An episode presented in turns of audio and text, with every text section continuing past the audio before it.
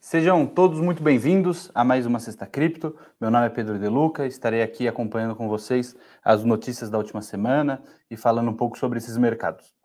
É, convido todos a participarem, enviarem comentários, é, assim a gente até fica ter uma proximidade e posso tirar algumas dúvidas, enfim, comentar alguns assuntos que vocês têm interesse. É, começando, aqui, aqui atrás vocês vão encontrar a cotação real do, do BTC em dólares. É, e aí eu já passo para falar um pouco sobre os valores que eu sei que é o, o importante. A gente teve umas é, algumas semanas de, de, valorizações, porém hoje a gente está tendo uma, uma pequena pequeno uma pequena queda nos preços, né? Normal depois de duas, três semanas de altas incríveis. Ontem foi um dia bastante bastante otimista do mercado. A gente está tendo agora essa correçãozinha, mas fica o BTC aí próximo dos 24, né? 23.800 aproximadamente agora. O Ethereum está em 1.800, bem próximo dos 1.900. Vou comentar um pouco sobre é, por que, que o, o Ethereum teve esse, essa disparada de valores, né? Ele, ele ficava ali próximo da faixa de 1.200, hoje já está quase buscando os 2 mil dólares. É, isso se deve muito à fusão de, de redes dele, né? O The Merge, que é conhecido. E, enfim, vou, vou acabar comentando também sobre isso. É, queria abrir comentando um pouco sobre a questão do Tornado Cash, que era um, que é, né, um mixer de cripto, ou seja, ele é um protocolo que permitia que que tira, tirava um pouco da transparência do blockchain através de de diversos, ele você colocava, enviava o seu seus ativos para lá e através de uma sequência de transferências simultâneas que ele fazia, ele visava atrapalhar essa leitura. É quase como uma lavada de dinheiro. Não é necessariamente. É, é, quando a gente fala em lavagem de dinheiro, acaba tomando um tom é, um pouco ruim, mas não é necessariamente só para isso que serve. Né? Às vezes a pessoa simplesmente quer privacidade e acabava utilizando o Tornado Cash para esse fim. O que acontece? Os Estados Unidos, o Departamento de Justiça, se eu não me engano, é, colocou o Tornado Cash na lista de cidadãos e e instituições banidas lá. Então, pessoas que, que tiverem contato ou já tiveram contato com o Tornado Cash podem ser perseguidas judicialmente, né? A medida torna ilegal que cidadãos dos Estados Unidos interajam com quaisquer carteiras ou contratos relacionados ao Tornado Cash. Então, se você tiver algum ativo, alguma carteira que passou pelo Tornado Cash e enviou para você, teoricamente é, você estaria aí nessa lista. Lógico que a gente sabe que não funciona assim, não, não, não conseguem ir atrás de todo mundo que interagiu com uma carteira, às vezes a pessoa nem sabe que a carteira estava envolvida com isso, mas a, a maioria das exchanges já, já, já teve que tomar devidas providências, enfim, e agora vão, e agora estão impedindo que carteiras que utilizaram Tornado Cash enviem seus ativos para essas exchanges sim, quem está dentro do exchange acaba ficando livre desse perigo de, de entrar em contato com esses ativos que foram lavados. É uma medida que eu entendo o ponto de vista, né? Lógico, é, isso veio na semana que, que foi declarado que a Coreia do Norte, né? O governo americano é, afirmou que a Coreia do Norte utilizou o Tornado Cash para lavar alguns milhões de dólares que foram é, adquiridos através de ataques hackers, né?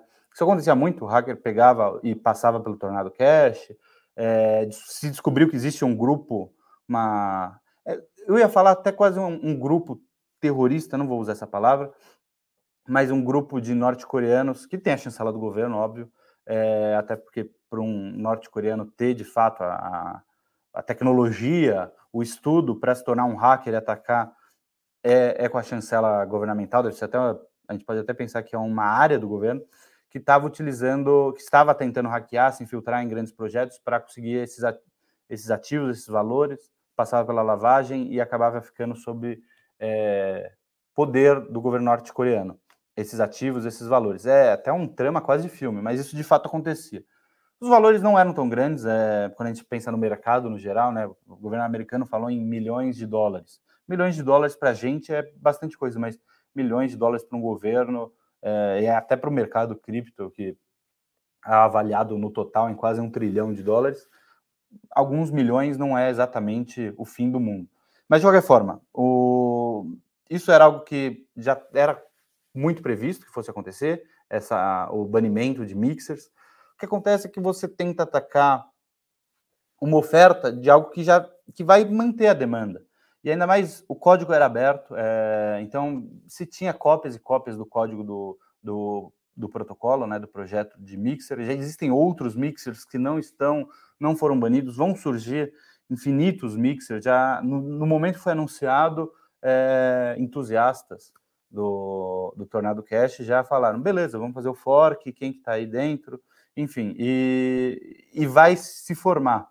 Não, é, é, algo que não é capaz de ser combatido, né? Achar que a guerra às drogas algum dia vai ser vencido, né? As drogas vêm vencendo a guerra faz tempo.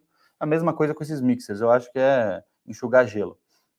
Mas de qualquer forma, é no final do dia foi algo que foi muito falado, mas não movimentou tanto o mercado, exatamente porque esse tipo de esse tipo de protocolo vai seguir existindo.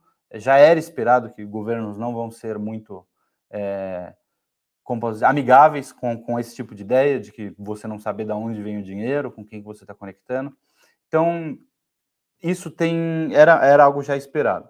Pessoal que tem um pouco de preconceito com cripto e acha que é tudo anônimo, enfim, fica até surpreso, né? Não acha que é, isso era já no protocolo é, sem não precisava utilizar esses protocolos, né? Na, na, própria blockchain você já tinha esse anonimato. A gente sabe que não tem anonimato em blockchain, é, uma, é mais para pseudônimo, né? Porque você sabe que carteira X está negociando com a carteira Y através do blockchain. Existem algumas alguns projetos como o Monero que tenta que evita isso, mas por isso que eu acredito que nunca decolou muito, não, não vai ter o apelo é, institucional. Eu acho que é uma, eu acho que é uma filosofia justa, eu acho que tem valor nessa questão, nessa busca pela privacidade, principalmente da Monero, mas infelizmente eu sou um pouco pessimista com o futuro com relação a isso. Acho que não vai ter adesão, é, é difícil você explicar para as pessoas que você deveria poder ter a privacidade do seu dinheiro, as pessoas sempre vão achar que você está fazendo alguma coisa errada.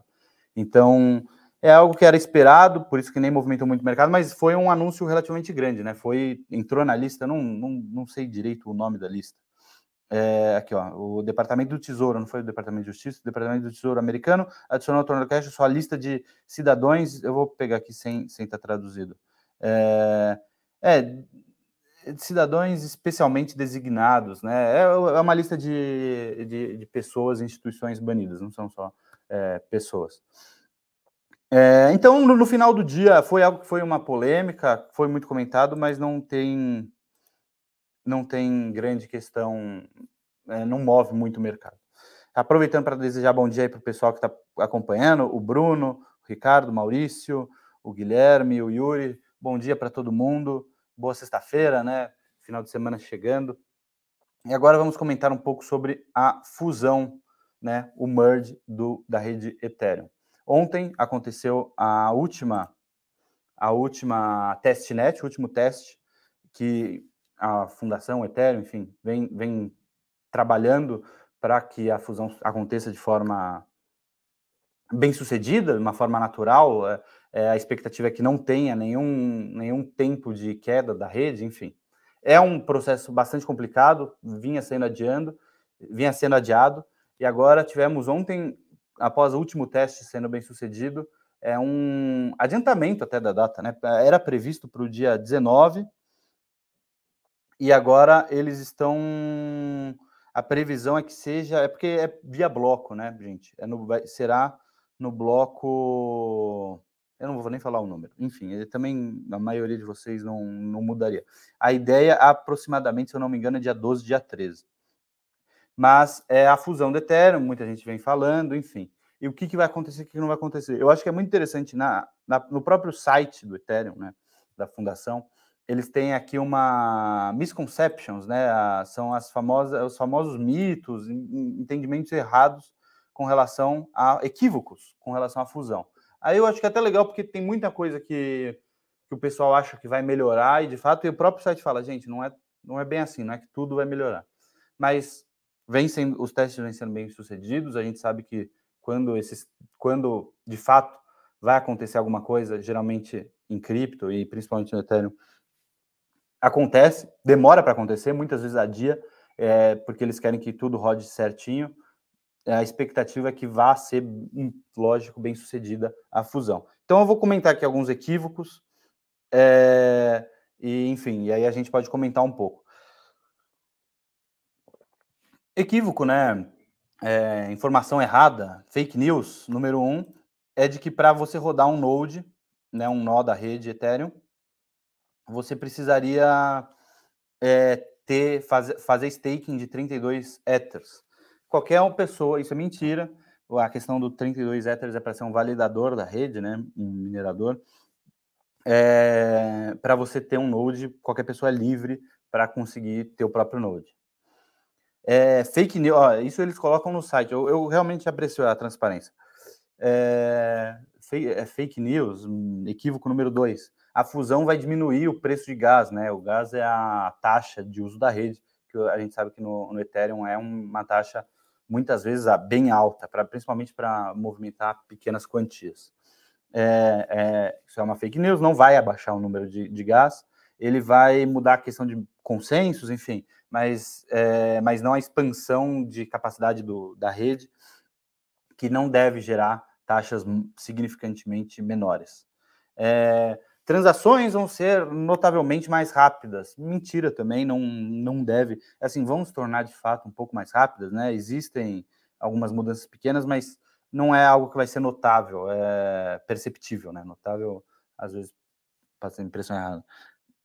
Você vai poder, né? Hoje você já pode fazer o staking dos 32 Ethers para ser um validador, e eles prometeram que a partir daí você recebe esses os prêmios por ser um validador e eventualmente você vai poder retirar, você não vai ficar, você não está doando 32 Ethers. Eles estão travados hoje e eventualmente você vai poder tirar. A ideia de que você vai poder retirar esses, esses Ethers que estão travados assim que aconteceu o merge também é uma mentira, é, uma, é uma, um conceito errado, né? É, eles não eles não vão ser após o merge, ainda vão acontecer outros updates seguintes, né? O pessoal tem a expectativa de que tudo vai mudar com o merge e não vai acontecer. É, existem outras questões aqui, eu, eu, vou, eu quis dar foco nessas, porque eu acho que são as principais, principalmente do ponto de vista, algumas impressões positivas que as pessoas podem vir a ter da fusão que não vão, que não vão acontecer, e, e eu acho que é interessante a gente falar.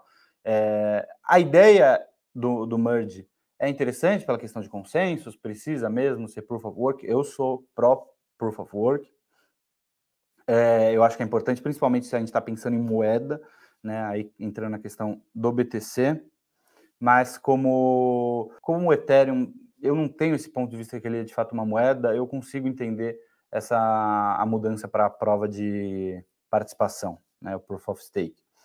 Aí existe hoje também uma uma polêmica, né? Os mineradores hoje se minera Ethereum ainda via até o merge acontecer, via prova de trabalho, né? Então a gente sabe que tem pessoas que têm algumas placas de vídeo em casa e fazem a mineração, alguns chegam até galpões, enfim. É algo que hoje é muito mais fácil de fazer do que, por exemplo, o BTC. O BTC, uma pessoa física minerar, é, é basicamente impossível. É, você precisa, é quase uma indústria a mineração de Bitcoin. O Ethereum hoje ainda se, se consegue, apesar de não ser exatamente a coisa mais lucrativa do mundo, se consegue minerar Ethereum em casa. Então você tem um número grande de pessoas que, faz, que o fazem. E aí existe pessoas querendo é, lançar e vai lançar um, um, uma nova rede, o, o Ethereum ETHW, né, de Work, que vai manter a rede na prova de trabalho. É, esses, esses forks, né, vai ser um fork, enfim. Já, já aconteceu com o Ethereum Classic, a gente sabe que não, não, não foi para frente o projeto. Aliás, ele deu uma, deu uma valorizada recentemente essa semana, até ontem, é, deixa eu procurar aqui, o, até para passar valores, os valores para vocês. ETC, Ethereum Classic.